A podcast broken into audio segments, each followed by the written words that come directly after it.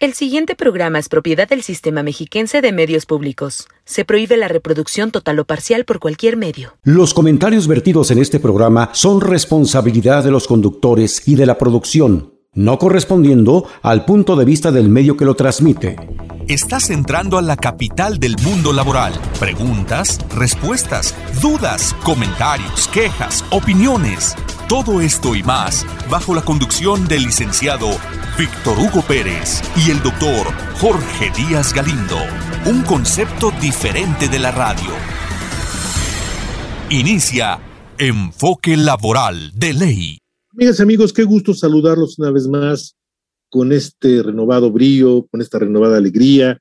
Hoy ya a mitad de mes, 19 de junio, en donde vamos a estar eh, platicando con ustedes en la segunda parte de este programa de análisis eh, de la jornada electoral del pasado 6 de junio, siendo con el comentario muy respetuoso de que tenemos, eh, lo grabamos la semana pasada y tenemos los datos preliminares y si ya salieron, bueno, no estaremos comentándolos ahorita, pero sí tendremos el punto de vista muy importante del análisis general con todo el conocimiento político de nuestro invitado del día de hoy.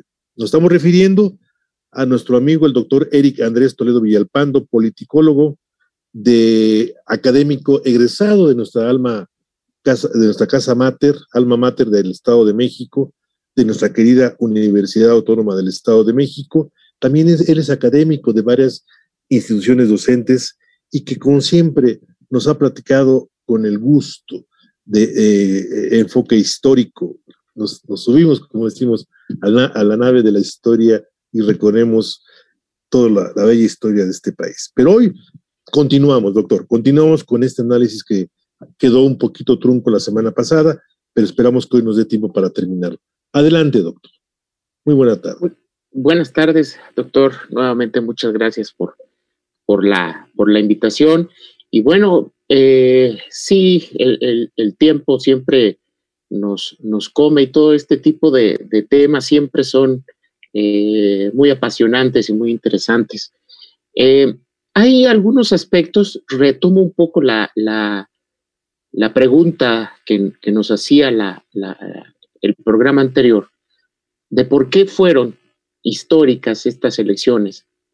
Ya adelantábamos algunos aspectos, pero sí, sí quiero hacer referencia a algo importante, y es que por primera vez en lo que va de este siglo, del siglo XXI, los niveles de participación electoral, de participación ciudadana, de gente que se volcó a las urnas, superaron el promedio histórico de este tipo de procesos electorales desde que existe el Instituto Nacional Electoral, primero Instituto Federal Electoral. Recordemos que el IFE se constituye en 1990 con el propósito de organizar por primera vez unas elecciones federales que serían las intermedias de 1991. Eh, todavía en ese momento el Instituto Electoral dependía de la Secretaría de Gobernación del gobierno federal, del gobierno de, de, la República, y eh, a partir de 1994 ya se convierte en un ente dotado de autonomía constitucional.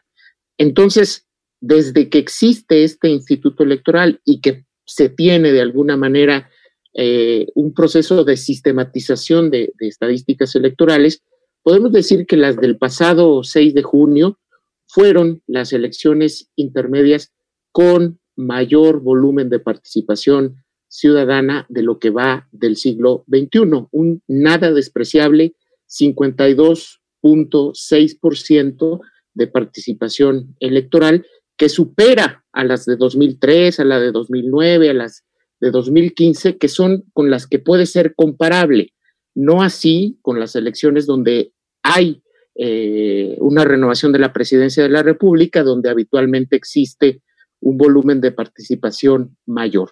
Todavía estamos lejos, indudablemente, con un histórico porcentaje de participación ciudadana en 1991 de 66% para una elección intermedia, pero sí eh, este 52.6% supera el, histórico eh, que, que se da para este tipo de elecciones intermedias.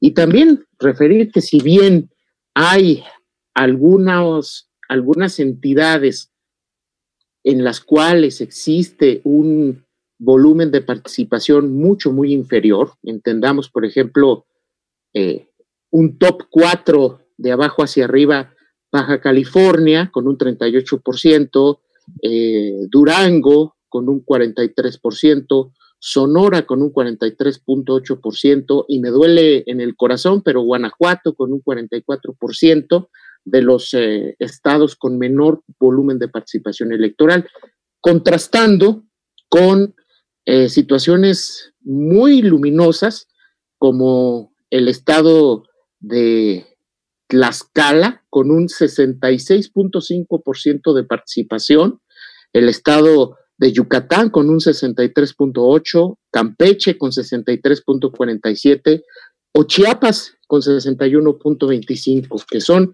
en esta elección que acabamos de pasar los que mayor volumen de participación electoral tuvieron. Y ojo, no en todos esos estados que mencioné hubo elección de gobernador. Entonces, esto nos quiere decir que hay una importante tendencia en el sur-sureste de este país a participar más en los procesos electorales. Interesante para ser detallado en un análisis eh, eh, más profundo al respecto. Sí, profundo. Doctor, ahora, dije que no iba a preguntar, pero su tema es interesantísimo. Enfoques que no habían tocado en otros análisis que no, que he escuchado, doctor.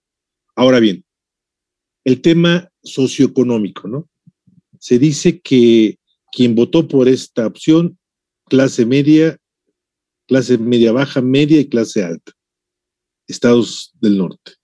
Y es más, inclusive de las 16 delegaciones de la Ciudad de México dicen oriente y poniente, ¿no?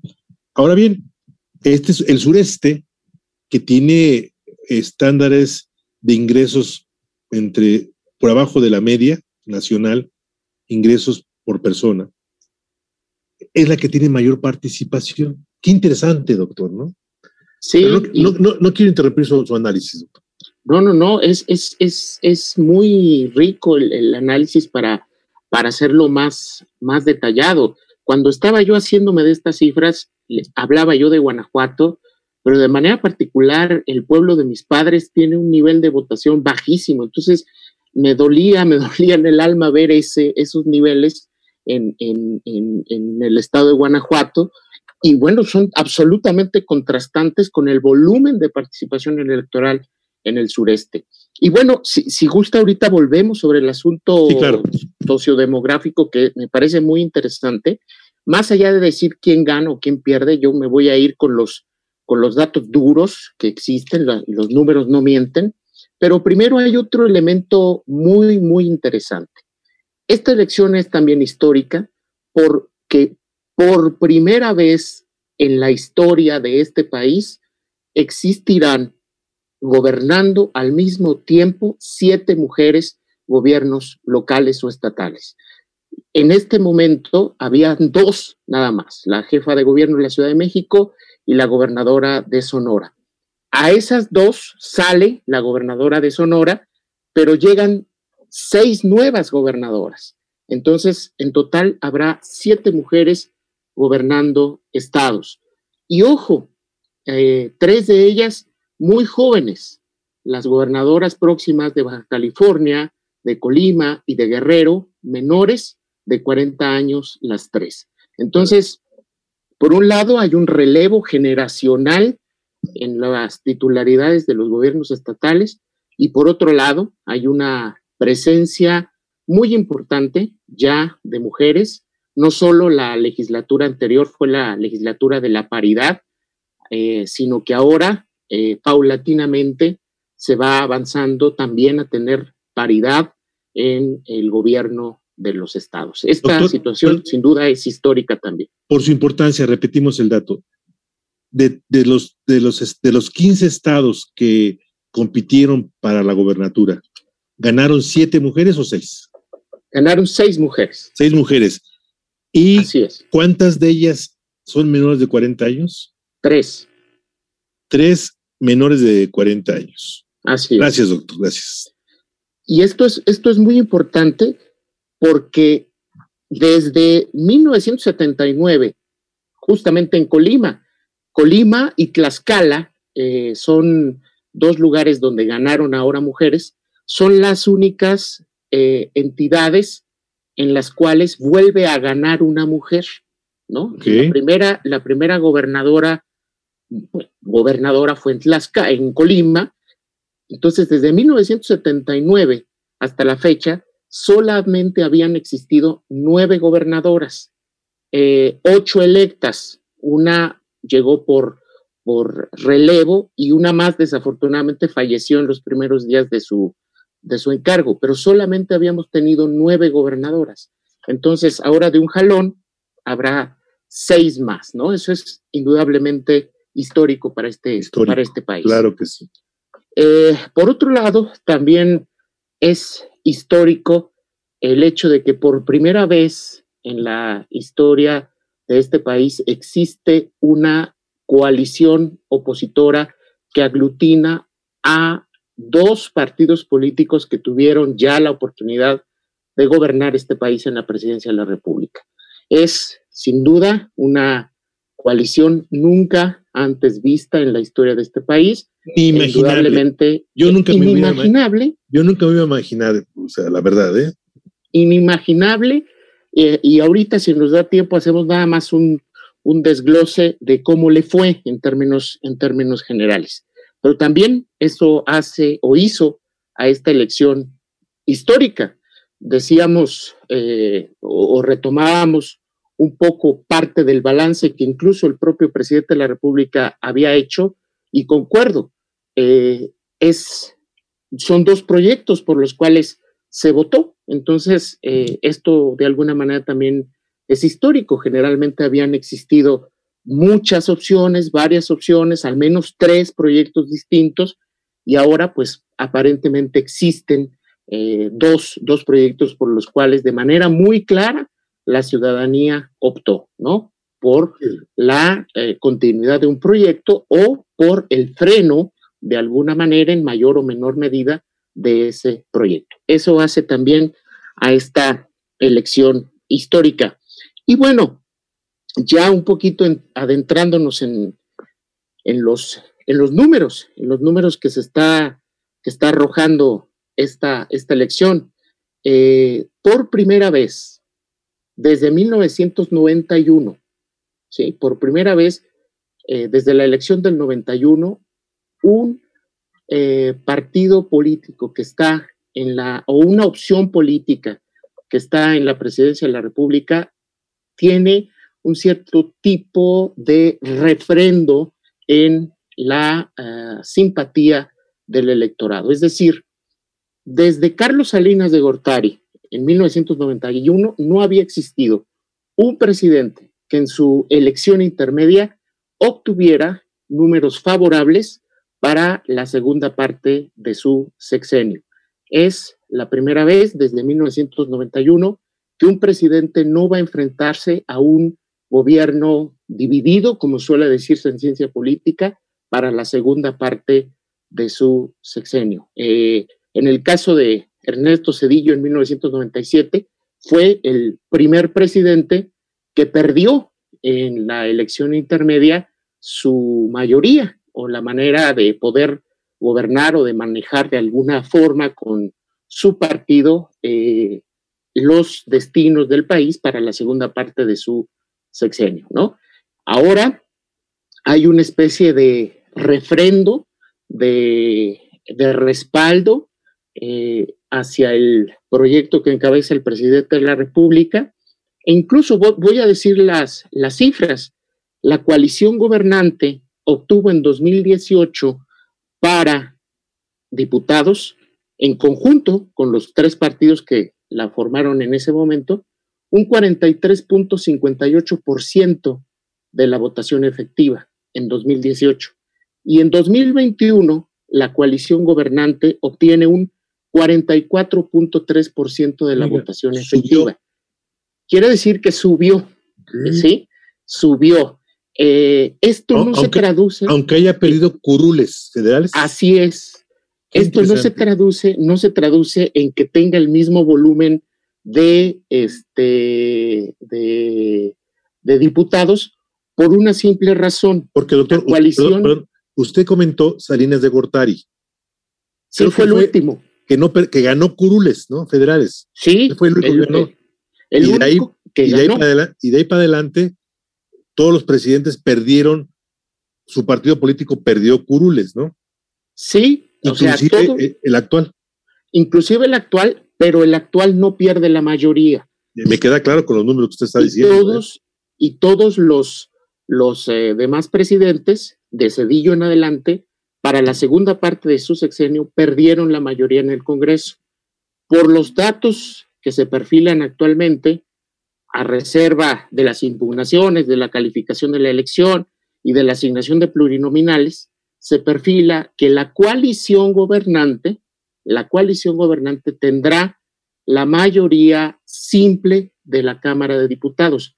No tenía la mayoría calificada tampoco en 2018, ahora no la va a volver a tener, pero sí tenía la mayoría calificada, perdón, la mayoría simple que le permitía hacer reformas a leyes y sobre todo lo que era más importante ahora, el presupuesto. Y ahora, para esta segunda parte del sexenio del actual presidente, la coalición gobernante seguirá teniendo esa mayoría simple que le permitirá hacer reformas a leyes ordinarias y sobre todo manejar el presupuesto, que es lo que de alguna manera le permite al presidente tener una especie de refrendo en el respaldo a su gobierno. Eh, pierde Curules no porque los eh, partidos opositores hayan ganado más simpatías.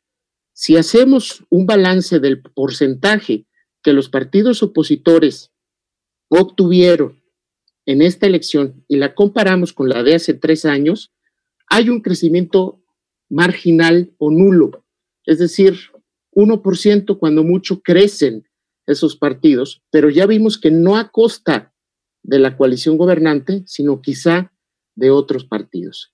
¿Qué es lo que pasó? Lo que sucedió es que esta coalición fue competitiva, eh, fue más competitiva electoralmente hablando que si hubiesen participado solos. Si hubiesen participado solos los eh, partidos de oposición, se hubiese repetido en términos generales el mismo escenario de la elección pasada. Es decir, eh, la coalición gobernante hubiese obtenido por sí misma más de 220 distritos. Ahora se perfila a ganar 184. Si hay una reducción en cuanto al número de distritos ganados, pero no obedece a una pérdida de votos a la coalición gobernante en términos estrictos, ni tampoco a una ganancia real por parte de la coalición opositora. Y nada más un, dato. La coalición gobernante participó de manera conjunta en 183 de los 300 distritos y de esos ganó 119. Es decir, la coalición gobernante tiene un porcentaje de efectividad del 65%. En el 65% en, los, en el eh, de los distritos en los que participó la coalición gobernante ganó. Y la coalición opositora participó en 219 distritos, de los cuales ganó 65. Quiere decir que tiene un porcentaje de efectividad del 29%. En términos generales, no salieron las cuentas como hubiese querido la coalición eh, opositora. Sí tienen un avance en cuanto al número de curules, sí tienen un avance en cuanto a la recuperación de algunas posiciones en la Ciudad de México o en el Estado de México, pero un punto importante, a nivel de gubernaturas, no ganó la coalición opositora ninguna de las gubernaturas en las que participó. De las 15, 11 las gana el partido del presidente de la República, una más la gana eh, dos aliados del partido del presidente de la República, sin el partido Morena, o sea, el Verde y PT ganan una, San Luis Potosí. Acción Nacional gana dos por sí mismo, Querétaro y Chihuahua. Y el otro, pues Nuevo León, lo gana Movimiento Ciudadano o lo gana Samuel García, hay que decirlo. Y es curioso porque Movimiento Ciudadano no gana ningún distrito local en Nuevo León, o sea, ganó Samuel García, ¿no? Entonces, eso es lo que ocurrió a nivel de gubernaturas. Eh, y estoy hablando de datos fríos y duros, ¿no? O sea, en términos generales, ese es el balance. la coalición gobernante seguirá teniendo el control del Congreso de la Unión como la tenía, con la situación de que ahora incluso llegará a controlar el partido eh, que gobierna México y sus aliados a 19 de los 32 congresos locales. Entonces, eh, de alguna manera es un avance territorial muy importante del, eh, del partido del presidente de la República. Y pues esto pinta un escenario, sí. No, nos quedan cinco minutos para que pudiera usted, doctor, darnos esos datos que realmente estamos muy ansiosos de escucharlos por los análisis que usted hace, doctor. Disculpe el comentario, pero no queremos que nada se quede en el tintero, doctor. Queremos escuchar todo. Pues mire, nada más así, así señalarlo. Eh, hay un avance territorial importante de, del partido del presidente, pero sí necesitan realizar, ¿no? La, la coalición gobernante, un análisis porque sí perdió simpatías en ciertos sectores de la sociedad, sobre todo los sectores que se asumen de clase media, de clase media alta, e indudablemente los de clase alta que de por sí con, ellos no contaba del todo. Hay un arraigo de este partido en las zonas eh, urbanas periféricas, eh, hay un arraigo en el sector rural, con algunas excepciones de ciertas regiones del país, eh, y hay un arraigo de este partido con las clases populares. Esto de alguna manera es normal por el tipo de discurso que se, que se maneja y que ha sido una bandera nada oculta del actual gobierno, de primero los pobres, pero también es un asunto normal o, no normal, sino por lo menos que no es extraño. Eh, muchos de los gobiernos que tienen una orientación de centro izquierda o de izquierda en América Latina, también en elecciones intermedias han llegado a perder conglomerados urbanos importantes.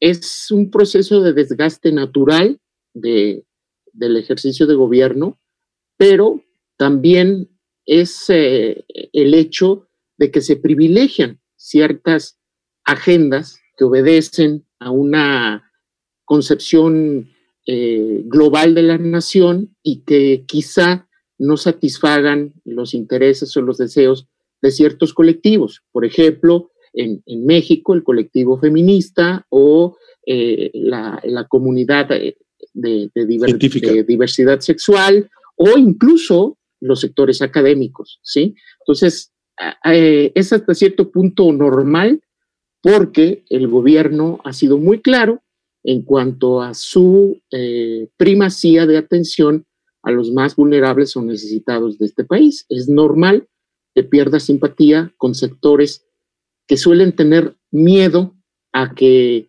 este país transite a una, a, una especie de dictadura o tiranía de izquierda pseudocomunista. Eh, es normal que exista este miedo, sin embargo los hechos y los datos tampoco apuntan hacia allá. México obtiene, sí, sí, eh, México obtiene por primera vez en mucho tiempo un volumen de inversión extranjera directa con niveles muy altos, lo cual quiere decir que México es confiable para la inversión. Entonces, eh, bueno, vamos a ver cómo se recompone este camino. Por el bien de todos, doctor, por el bien de todos, los que votaron a favor, los que votaron en contra de la cual, de la actual administración, por el bien de todos, eh, de los ciento casi 20 millones de mexicanos, nos tiene que ir bien a todos. Sí, claro. Quien, esté quien esté.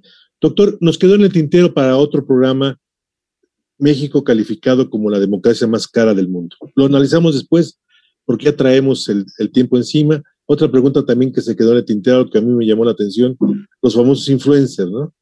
Mencionamos Nuevo León, que también para mí es un fenómeno junto comparable, eh, salvaguardando las apariencias, digo, salvaguardando las, cada caso eh, con el presidente de Honduras, y que también un influencer. Bueno, eso dejamos para otra ocasión porque el Salvador. El Salvador, Salvador. Es otro, es otro también otro fenómeno importante. Doctor, pero dénos por favor su mensaje final a este programa donde usted de manera genial, como siempre lo ha hecho, analizó los resultados genéricos, generales, perdón, del, 6 de junio del 2021. Bueno, yo creo que, que para los actores políticos queda muy claro el mensaje que da la ciudadanía hay un nuevo equilibrio de fuerzas en este país en términos político-electorales y ese es un mensaje importante. Eh, si bien se refrenda cierto apoyo mayoritario a la coalición gobernante, no le da carta abierta para que emprenda cambios sustanciales si no es con el consenso de otras fuerzas políticas. Entonces estamos ahora llamados a superar esta eh, polarización un tanto cuanto artificial, ya habrá tiempo después de, hablar, superar este odio que a veces se visualizaba, sobre todo en redes sociales, limar asperezas y empezar a jalar parejos todos juntos por el bien, por el bien de este país. Ese es el mensaje de la ciudadanía volcada mayoritariamente en las urnas el pasado 6 de junio. Doctor, espero que tenga voz de profeta. de todos los mexicanos lo deseamos, pero con mucho ahínco. Amigas, amigos, nos despedimos agradeciendo, como siempre, sus conocimientos, esa charla tan amena de nuestro invitado, de nuestro historiador de cabecera, el doctor Eric Andrés Toledo Villalpando, politicólogo, reconocido académico de varias instituciones educativas. Muchas gracias, estimado doctor. Nos despedimos, como siempre, agradeciéndole a nuestro piloto de la esperanza, Fernando Sánchez. Hermano, muchas gracias. Agradecemos también a nuestros productores ejecutivos, Marco Antonio Leggi, Roberto Pedro, una que descanse. Reiteramos nuestro compromiso. El que no sirve para vivir, no, el que no vive para servir, no vive para servir. Perdón, repito otra vez. El que no vive para servir, no sirve para vivir. Amigas, amigos, por favor, dibujen una sonrisa en su rostro, déjenla ahí. Seguramente Dios nos permitirá escucharnos en ocho días y le reiteramos el compromiso y el reto, que ante todo y sobre todo sean inmensamente felices. Dios con, ustedes y muy, pero muy buenas tardes. Muchas gracias, amigas y amigos. Escuchaste Enfoque Laboral de Ley con Víctor Hugo Pérez y Jorge Díaz Galindo. Por Radio Mexiquense, una radio diferente.